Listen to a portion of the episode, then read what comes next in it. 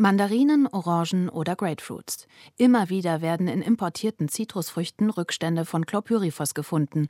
Die Substanz ist weltweit populär, aber umstritten. Studien zeigen, dass Chlorpyrifos das kindliche Gehirn schon im Mutterleib schädigen kann. Spätfolgen können mitunter ADHS oder ein verminderter IQ sein. Und das betrifft nicht etwa nur Kinder, die in der Nähe von Pestizidfabriken aufwachsen, so der Harvard-Professor Philippe Grandjean. Das wurde an ganz normalen Kindern gezeigt, die Chlorpyrifos im Alltag ausgesetzt waren. Und wenn wir schon bei diesen Kindern einen negativen Effekt sehen, dann haben wir ein ernsthaftes Problem. In der EU ist Chlorpyrifos seit 2006 zugelassen und wurde seitdem mehrmals verlängert. In wenigen Wochen läuft die Zulassung endgültig aus. Die Europäische Lebensmittelbehörde EFSA hat bereits eine Empfehlung zum Verbot der Substanz ausgesprochen. Zu hoch seien die Gesundheitsrisiken. Trotzdem versuchen Hersteller und deren Anwälte Druck auf die europäischen Behörden zu machen und das Verbot zu verhindern. Das zeigen interne Papiere, die einem Recherchenetzwerk vorliegen, zu dem BR, SZ und die französische Tageszeitung Le Monde gehören. Ein Beispiel. Eine internationale Anwaltskanzlei meldet sich im Namen eines Chlorpyrifos-Herstellers schriftlich an die EFSA und die Europäische Kommission.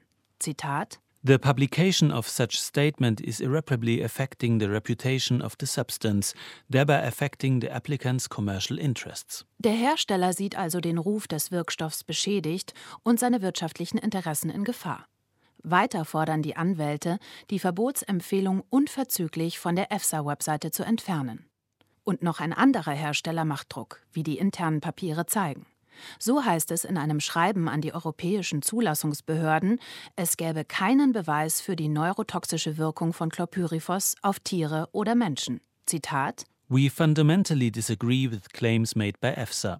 There is no evidence of developmental neurotoxicity in animals or humans from chlorpyrifos. Auch dem BR antwortet der Hersteller auf Anfrage, man sei grundsätzlich nicht mit den Vorschlägen der Kommission einverstanden. Weiter sei Chlorpyrifos in rund 80 Ländern zugelassen und gründlich untersucht. Die Zulassungsgeschichte von Chlorpyrifos in Europa aber wirft drängende Fragen auf. Wissenschaftler hatten im vergangenen Jahr grobe Unstimmigkeiten in einer herstellerfinanzierten Studie zur Wirkung von Chlorpyrifos auf das Gehirn festgestellt. Vereinfacht gesagt ging laut den Wissenschaftlern aus Tabellen hervor, dass das Pestizid schon in niedrigster Dosis das Gehirn schädigt.